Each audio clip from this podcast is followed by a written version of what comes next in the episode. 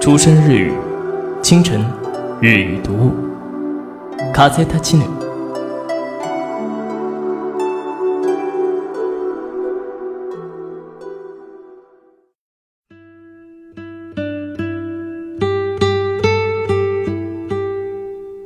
風立ちぬ。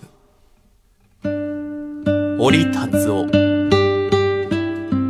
序曲。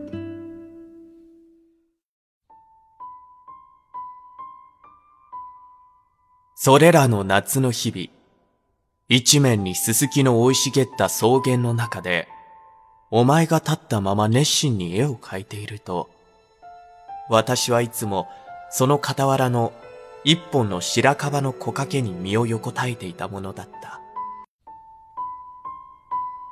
3月になった。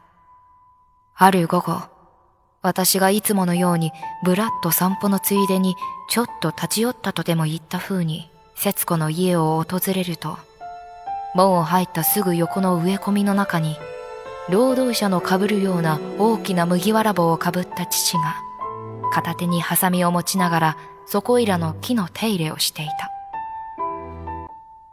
とうとう真夏になった。それは平地でよりももっと猛烈なくらいであった。裏の雑木林では何かが燃え出してもしたかのように、セミがひねもす泣き止まなかった。絶対安静の日々が続いた。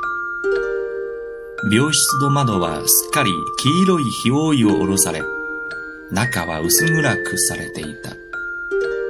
看護婦たちも足をつま立てて歩いた。私はほとんど病人の枕元につきっきりでいた。よとみも一人で引き受けていた。時々病人は私の方を見て何か言い出しそうにした。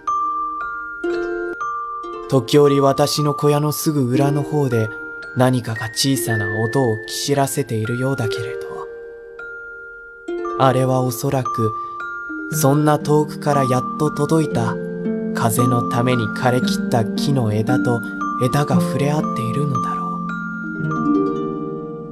また、どうかすると、そんな風の余りらしいものが、私の足元でも、二つ三つの落ち葉を他の落ち葉の上にさらさらと弱い音を立てながら映している。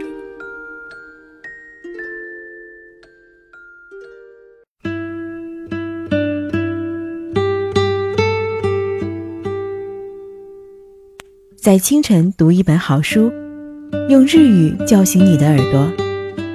竖起耳朵学日语，爱日语，爱上你的声音。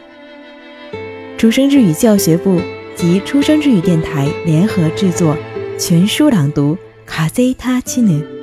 你可以搜索“出生日语起风了”，订阅该专栏，第一时间收听到最新节目内容。